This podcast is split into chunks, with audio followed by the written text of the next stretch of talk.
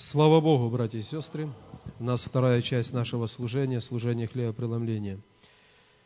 Несколько мест будем читать из Священного Писания. Первое из них – книга Откровения, глава 12, стих 11. Написано так. «Они победили его кровью акца и словом свидетельства своего, и не возлюбили души своей даже до смерти». В день хлебопреломления мы больше, чаще говорим о силе крови Иисуса Христа. И Писание говорит немало, оно говорит предостаточно об этом. Они победили его, то есть дьявола, кровью акца и словом свидетельства своего, и не возлюбили души своей даже до смерти. Во всей Вселенной есть один по-настоящему великий подвиг – это подвиг Иисуса, умирающего на кресте. Для тогдашних людей, равно как для живущих сегодня, для многих живущих сегодня, это было и продолжает оставаться юродством. Как кто-то, умерший на кресте, истекая кровью, на кресте, который был знаком позора, уничижения, презрения – как этот умерший на кресте когда-то может сегодня преображать жизнь отдельного человека и жизнь всех живущих. Но Писание говорит, есть только одна победа. Это победа Его пролитой крови, которую Он пролил на кресте Голгофы. В истории человечества многие люди совершали подвиги – и, как правило, люди, спасая одних, губили других, но все равно в глазах людей это есть подвиг. Иисус, умирая на кресте, умер один ради всех.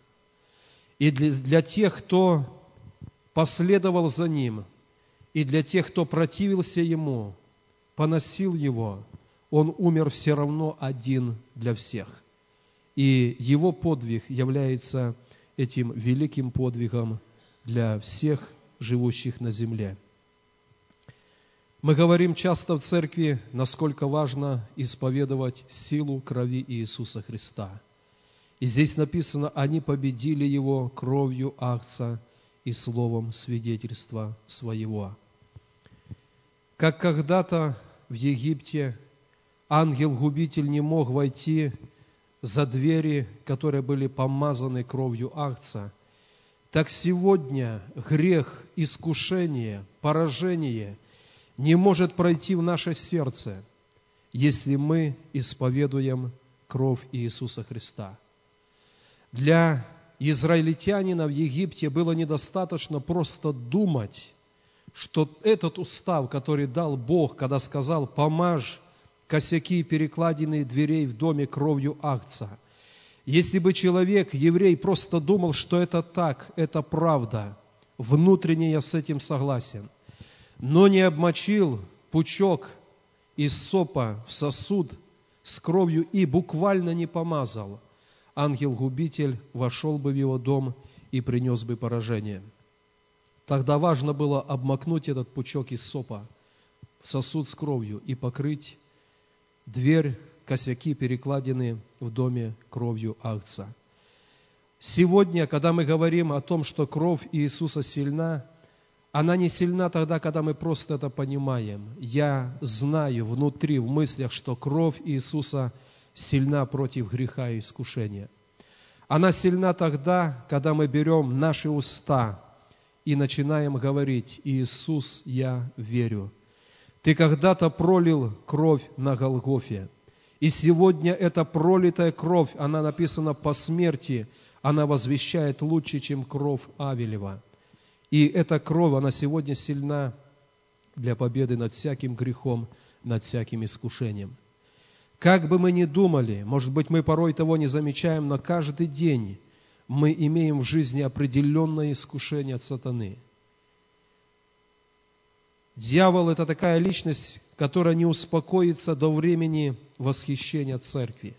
И написано в последнее время, даже даст знамения и чудеса великие с неба, чтобы, если возможно, прельстить Церковь Божью. И это означает, что искушение с нами, мы с вами в жизни будем иметь постоянно. Но для того, чтобы их побеждать, их проходить, есть это простое исповедание о крови Иисуса Христа. Мы можем внутренне понимать правильно, но мы не становимся в молитву и не начинаем говорить о силе крови Иисуса.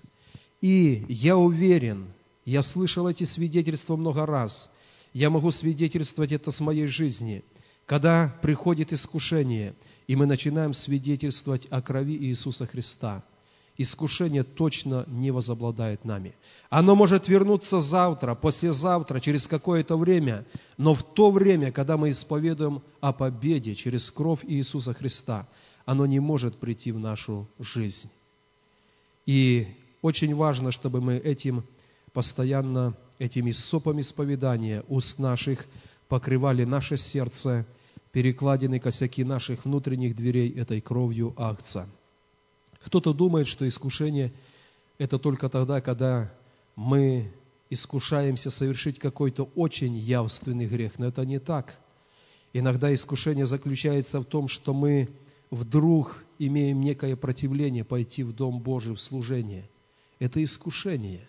И когда мы берем исповедание в наши уста и молимся перед Господом, исповедуя, что Его кровь победила всякий грех – всякое неправильное действие, которое попытается войти в нашу жизнь, и мы это побеждаем, и мы в Доме Божьем, и что-то Бог для нашего сердца говорит. Поэтому пусть Бог благословит, чтобы мы постоянно в нашей жизни имели эту благословенную привычку идти к Богу и исповедовать силу крови Иисуса Христа.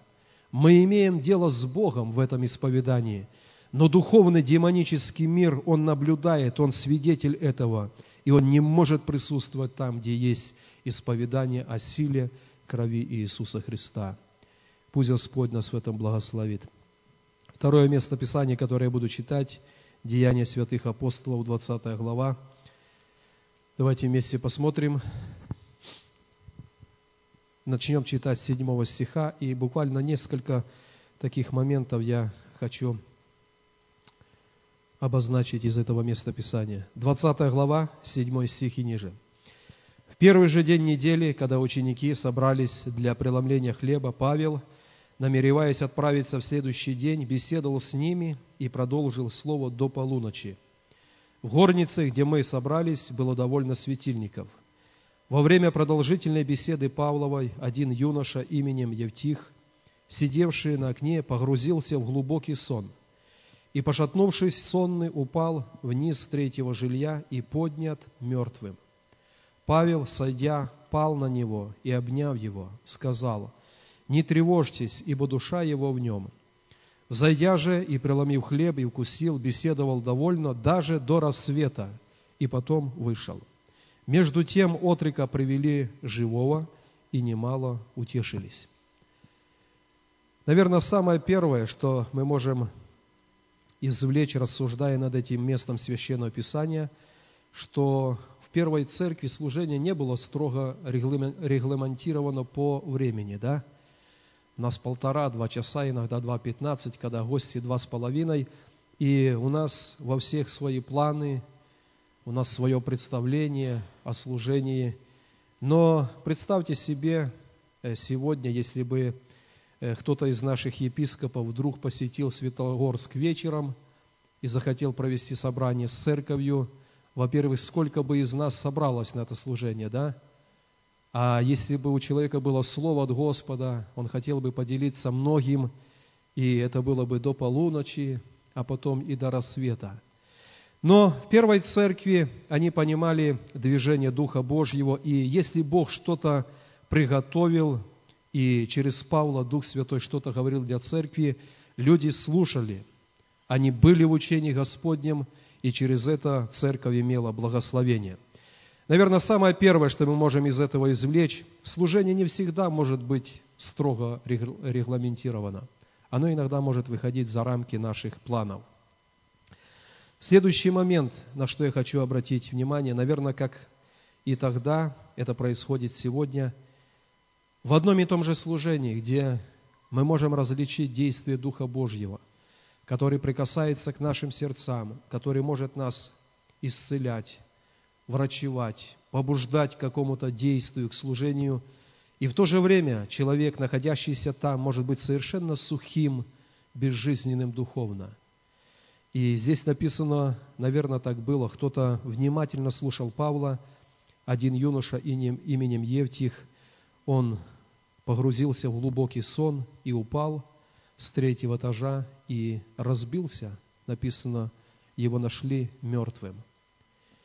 Апостол Павел повторил это действие Елисея в Ветхом Завете. Он простерся над этим умершим юношей. В греческом переводе написано «подняли безжизненное тело». И распростершись над ним, здесь и написано, что он молился, но он распростерся, обняв его, а потом уже сказал людям, душа его в нем. В переводе с греческого более видно, что он был мертвым, но Бог возвратил дыхание жизни в него. И дальше написано, они продолжали беседовать до рассвета, и Павел пошел, а отрока привели живым, и церковь утешила, прославила Господа. Дорогие братья и сестры, это место Писания, которое говорит также о готовности церкви всегда повиноваться движению Духа Божьего, всегда повиноваться этому влечению Божьему для служения, оставаться в служении – я хотел бы перед тем, как мы сегодня совершим служение хлебопреломления, напомнить такой, такое выражение Священного Писания. «Вспомни, откуда ты не спал». И с одной стороны, Писание говорит о том, что вспомни, откуда Бог поднял тебя, но когда Бог поднял, Он поставил на определенную высоту, ты горел для Бога, ты был в каком-то служении, ты что-то делал во имя Господа – и Господь говорит, вспомни, откуда ты не спал. То есть ты был высоко, но не спал. И Писание говорит, возвратись на место, на которое Бог однажды поставил тебя. Я думаю, что когда Бог призвал нас, мы понимали это буквально, это было нашей сущностью. Отныне весь я, все, что я имею, мое здоровье, все, чем я обладаю, оно не мое, оно не принадлежит мне, оно будет принадлежать Богу оно будет прославлять Бога, который спас меня. И когда мы делали это от сердца, когда мы так жили, это и была жизнь угодная для нашего Спасителя Господа. Проходит время, и мы можем это терять, но правильно было то, что Бог когда-то дал. Правильно было положение той высоты, на которую Бог нас поднял. И потому Бог сегодня говорит для нас, что где твоя готовность продолжать служить мне? В то время, когда в мире беззаконие, когда оно умножается, когда жатва побелела, поспела к этой уборке для вечности, и Бог говорит, где твоя прежняя готовность? Наверное, без влияния Духа Божьего в наше сердце это остается простым словом, но Дух Божий по-прежнему сегодня напоминает нам, чтобы то, что Бог дал нам однажды в наше сердце, когда призвал к себе, когда дал пережить Его благодать, оно никогда не должно прекращаться в нашей жизни. Служение нашему Господу, тем, чем мы можем, там, где мы можем, оно должно продолжаться в нашей жизни. Пусть Бог нас в этом благословит. Первое послание Коринфянам, несколько стихов, и мы будем молиться. 11 глава. Давайте еще раз вспомним это место Писания. «Ибо я от самого Господа принял то, что и вам передал, что Господь Иисус в ту ночь, в которую предан был, взял хлеб и возблагодарил, преломил и сказал, «Примите, ядите, сие есть тело мое, за вас сломимое, сие творите в мое воспоминание». Нет лучше момента, как в тот день, в то служение, в которое мы преломляем хлеб, вспоминать эти слова Господа. «Мое тело будет распято за вас». И когда вы делаете это, вспоминайте, что я сделал для вас.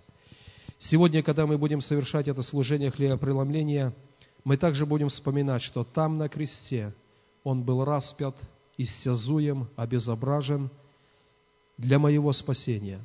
Мы это вспоминаем. И вспоминая это, мы имеем как бы следующее продолжение. И моя жизнь, и мое служение, оно должно быть таким же жертвенным ради спасения других. «За вас ломимое», — сказал Иисус, и наша жизнь в определенном смысле, она тоже должна быть, я не посягаю на это место Писания, но в определенном смысле она должна быть ломимая за кого-то.